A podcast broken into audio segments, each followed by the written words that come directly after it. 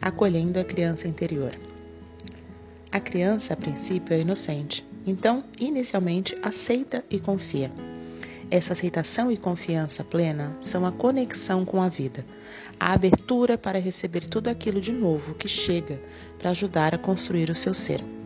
Por isso que acolher a própria criança é o primeiro passo para a maturidade emocional.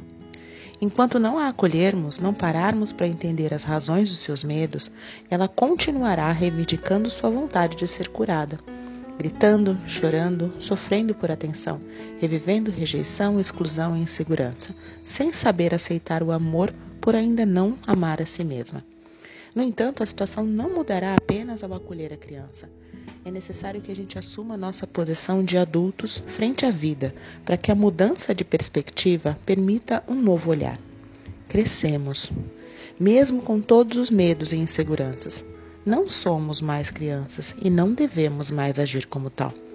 A criança talvez não tenha tido recursos para lidar com determinadas passagens de sua história e é por isso que o adulto em nós precisa tomar a frente da própria vida, o que só será possível se ele assumir a responsabilidade por sua criança interior.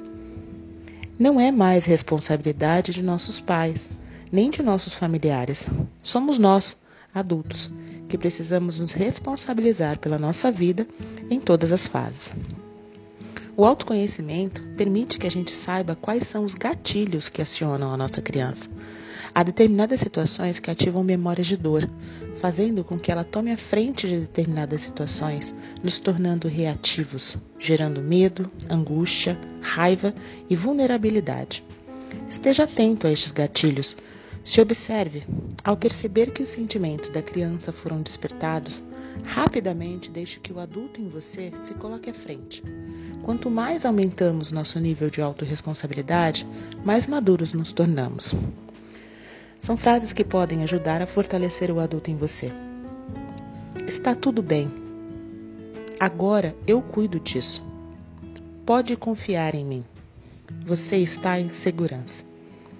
A prática também fará com que a criança em nós comece a relaxar, pois se sentirá cada vez mais amparada e as situações gatilho ficarão cada vez menos intensas e constantes.